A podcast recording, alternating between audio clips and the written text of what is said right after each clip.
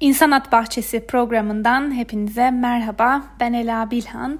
Hayvan özgürlüğü mücadelesini ele aldığımız bu programda bu kez de ucuz et politikasının perde arkasında neler yaşanıyor ondan bahsedeceğiz. Dünyanın birçok yerinde yürürlükte olan bu sistemi, politikayı bugün program boyunca özellikle de Türkiye ekseninde ele alalım istiyorum. E, sona doğru toparlarken belki biraz daha e, tüm dünya için geçerli olan çıkarımlar yapabiliriz veya çözüm önerilerin, önerilerinden bahsedebiliriz. Ve şöyle başlayalım programa. E, insanlara ucuz et yetiştirebilmek adına bütün dünyada her zamankinden daha vahşi politikalar uygulanmaya başlandı son dönemde. Şimdi tabii başlarken şunu da göz önünde bulundurmakta fayda var. Et dediğimiz şey bizim aslında çok sınıfsal bir şey diğer gıdalara nazaran biraz daha pahalı olan bir şey. Dolayısıyla herkesin alması mümkün değil. Zenginler yiyebiliyor, yoksullar yiyemiyor. Öyle sınıfsal bir şeyden bahsediyoruz. Dolayısıyla ne kadar et tüketebiliyorsanız o kadar zenginsiniz. Ve bu genel olarak dünyada da böyle. Ancak Türkiye'de hatta Türkiye gibi ülkelerde işler biraz daha farklı gitti. E, ve etin dünya genelinde ucuzlama trendine girdiği bir süreçte Türkiye'de, Türkiye gibi ülkelerde yine e, adı konmamış krizlerle e, diğer gıdalarda olduğu gibi etin fiyatı da inanılmaz bir şekilde arttı.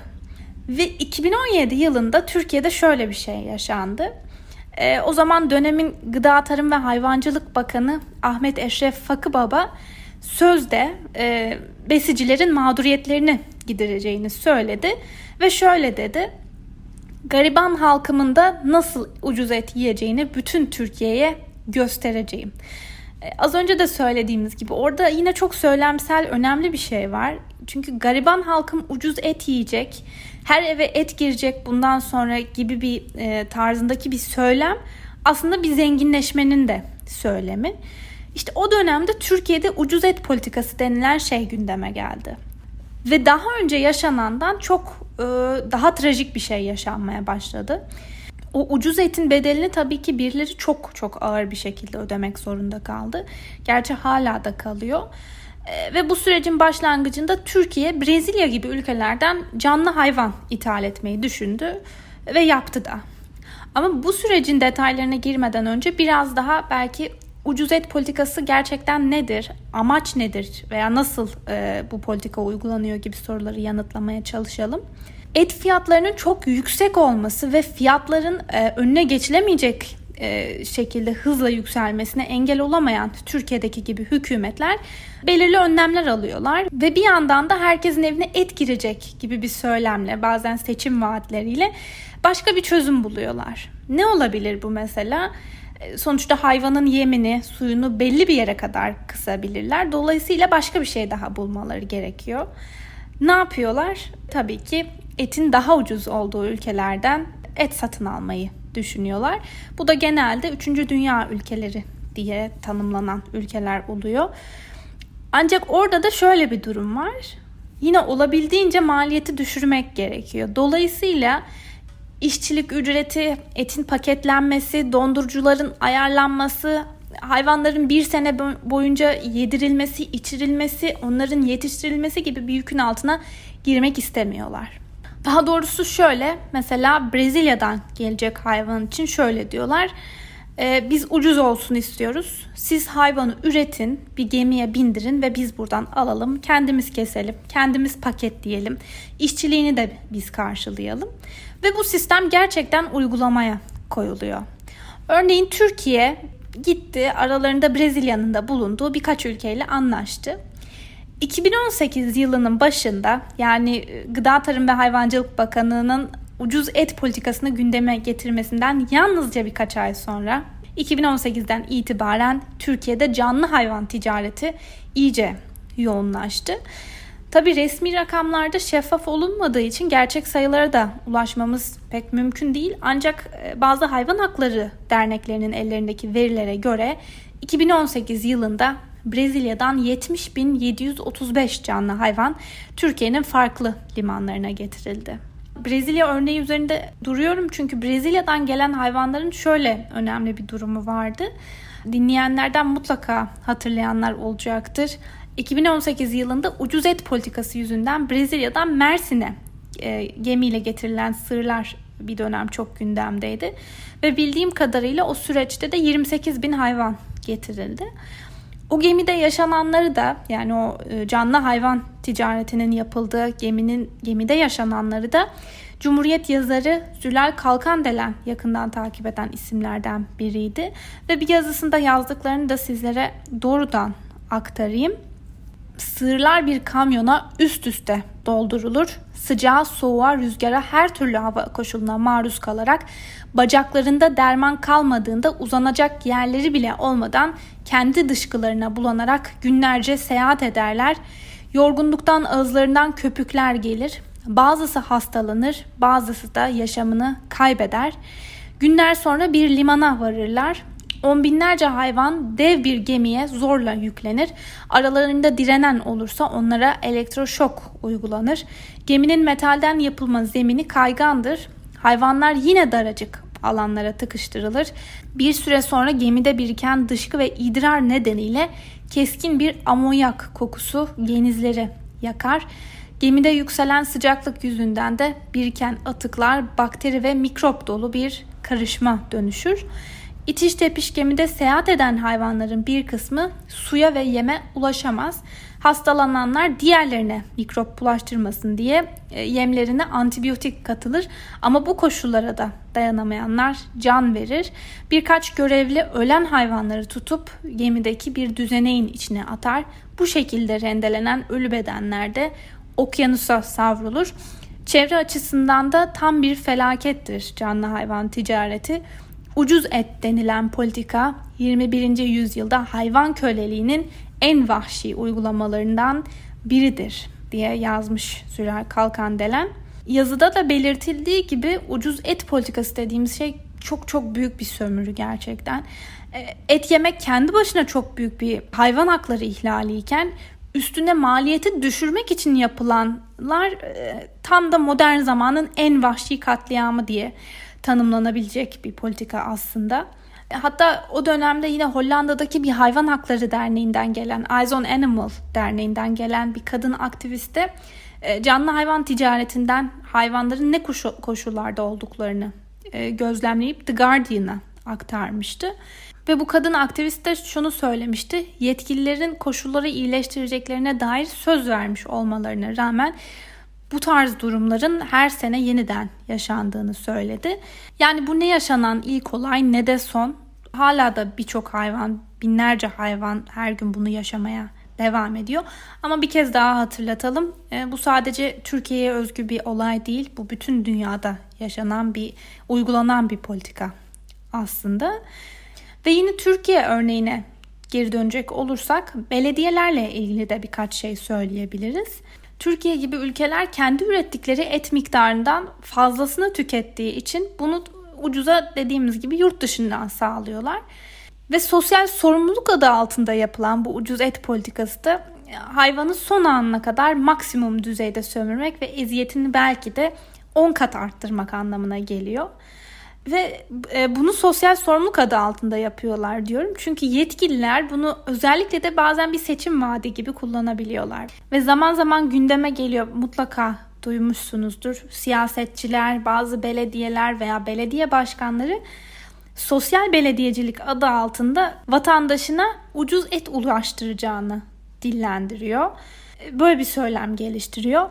Üzülüyorum demek istemiyorum ama e, hayal kırıklığına uğruyorum diyebilirim. Çünkü ucuz etin modern zamanın en büyük hayvan hakları ihlallerinden biri olduğuna inanıyorum. Bunun ötesinde çok basit bir matematikle aslında bu uygulamanın çok büyük bir ziyan olduğunu da gösterebilirim. Yani bir katliam olmasının yanında doğal kaynaklarımızı e, çok kötü kullandığımız, çevreye de çok zarar veren bir politika olduğundan da bahsedebiliriz. Örneğin Heinrich Böll Vakfı'nın yayınladığı Et Atlası'na göre, bu arada bu Et Atlası'nı da internette kolaylıkla bulabilirsiniz. Bu atlasa göre 1 kilo sığır eti üretmek için 15.500 litre su gerekiyor. Aynı miktarla 12 kilo buğday ya da mesela 118 kilo havuç da üretmek mümkün. Öbür taraftan yine 1 kilogram et üretmek için harcanan suyun yanında 3.6 kilogram buğday ve 36 kilogram da kaba yem gerekiyor. Ve bir diğer örnekte 1 kilogram domates üretmek için 184 litre suya ihtiyaç duyulurken tekrar edeyim 1 kilogram et için 15.455 litre su harcanıyor. E, bu da yaklaşık olarak 813 damacana suya tekabül ediyor. Yani çok ciddi rakamlardan bahsediyoruz. Ama bırakalım çevre sorunlarını veya hayvan haklarını bir kenara. Bu basit matematikle şöyle düşünelim bir de. Sadece Türkiye'de değil bütün dünyada bu kadar insan e, yatağa aç girerken, içme suyuna erişimi bile yokken bana biraz haksızlık yapıyormuşuz gibi, gibi geliyor bütün dünya olarak. Ve adaleti, eşitliği savunduğumuz bazen akşam yemeklerinde tabağımızdaki etle biraz orada ironik bir durum yaratıyormuşuz gibi geliyor. Savunduğum şeyi netleştirmek için belki e, durumu başka kelimelerle bir daha söyleyebilirim. Bir parça sığır etinin bizim önümüze gelmesi için sığır doğacak, büyüyecek, yaklaşık bir yıl boyunca beslenecek. O süreçte hem tahıl hem de su tüketiyor.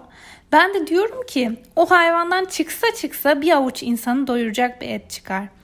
Ama onun yerine hayvanın irileşmesi, büyümesi için ona bir yıl boyunca verdiğimiz gıdayı, suyu, ilaçları insanlara versek muhtemelen dünyadaki açlık sorunu çözülebilir ve o hayvanın da kesilmesine ihtiyaç kalmaz. Yani et endüstrisi için üretilip yine et endüstrisi için öldürmemize gerek kalmaz. Ve yine az önce belediyelerden bahsettik. O belediyeler örneğimize geri dönelim. Belediyeler ucuz et politikası yerine aynı parayı harcayarak daha fazla aç insanı doyurabilirler diyoruz aslında. Programı hazırlarken şöyle bir şey yaptım. Türkiye koşullarında ortalama bir süpermarketin web sitesine girdim. Birkaç ürünün fiyatını not ettim. Mesela dana antrikotun kilosu 92 lira, dana bonfilenin 116 lira, kuzu pirzolanın 95 ve dana kuşbaşının da 65 TL. E, bunlar rastgele etlerin 1 kilogramlık fiyatları. Sonra döndüm dedim ki protein ise protein bir de baklagillere bakalım. Mesela yeşil mercimeğin kilosu 12 lira. Kırmızı mercimeğin 10 lira. Nohut 7 lira, fasulye de 21 lira. Şimdi aralarında o kadar büyük bir fark var ki hem fiyat açısından hem de arkasındaki sömürü ilişkisi açısından çok büyük bir fark yaratıyor. Ve yine ben de şu savunduğum şey yine şu. 116 liraya 1 kilogram bonfile almaktansa 16-17 paket nohut alabiliyorsunuz. Çılgın bir farktan bahsediyoruz.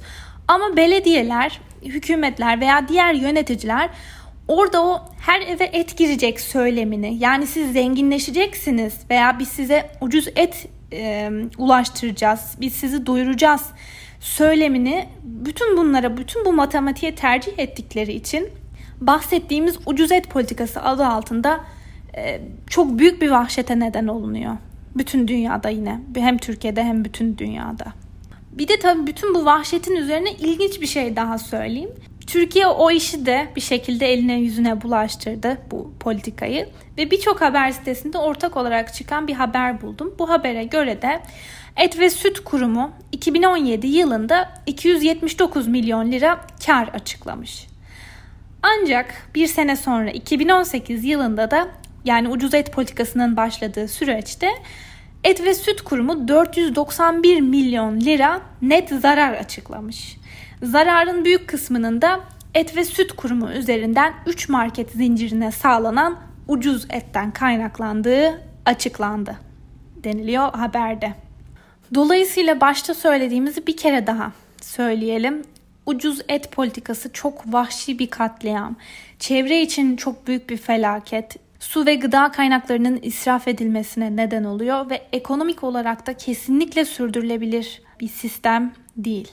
Programın sonuna doğru yaklaşırken Heinrich Böll Vakfı Başkanı Barbara Unmüssig'in önemli bir cümlesini paylaşmak istiyorum. Diyor ki Kimseye vaaz ya da ahlak dersi vermek niyetinde değiliz. Ama tabağımıza gelen gıdanın politik sonuçları olduğunu da hatırlamak gerekli diyor. Bu sözü çok önemli buluyorum. Çünkü nasıl ki kürk giymemek e, veya giymek hayvan haklarına karşı bir duruş sergilemekse et yemek de yememek de politik bir çizgiyi temsil ediyor. Nasıl ki desteklediğimiz sisteme ve partiye oy veriyoruz. Bu da aynı şey. Vahşeti desteklemiyorsak aslında bizim et yemememiz gerekiyor. Yiyorsak da e, hayır ben et yemeden doymuyorum. Ben et çok seviyorum. Ben etten vazgeçemem diyorsak da ne yazık ki istesek de istemesek de bu sistemi, bu vahşeti desteklemiş oluyoruz. Ve bu katliama sebep olanların da cebini doldurmaya, sömür üzerine kurulan bu sistemin devamlılığı adına da evet oyu atmış oluyoruz. Bir de tabii arz talep ilişkisini bu sektörde unutmamak gerekiyor. Önceki programlarda da sık sık vurgulamaya çalıştım. Çok önemsediğim için belki bir kere daha söylemekte fayda var. Bu vahşetin sona ermesinin tek yolu insanların yavaş yavaş da olsa et yemeyi bırakması. Bu da bizim restoranda sipariş ettiğimiz yemekten veya markette yaptığımız alışverişleri değiştirmekten geçiyor. Çok önemsiz gözüken detaylar bile arz talep dengesini epey etkileyebiliyor. Evet belki bir öğünde et yemeyerek çok bir fark yaratamazsınız o 10 dakika içinde. Ama sizin gibi 10 kişi daha olduğunda veya siz 10-15 öğün et yemediğinizde bir farkı yaratmaya başlıyorsunuz. Son olarak hala et yiyorsanız veya etsiz yapamam diyorsanız e, etsiz pazartesiyi denemenizi tavsiye edebilirim. Compassion Over Killing platformunun yaptığı bir araştırmaya göre pazartesi günleri et, balık, tavuk yemeyen insanlar yılda 28 hayvanın ve 175 deniz canlısının bile hayatını kurtarabilirler. Bir sonraki programda bambaşka bir konuyla yeniden buluşmak dileğiyle. Hoşçakalın.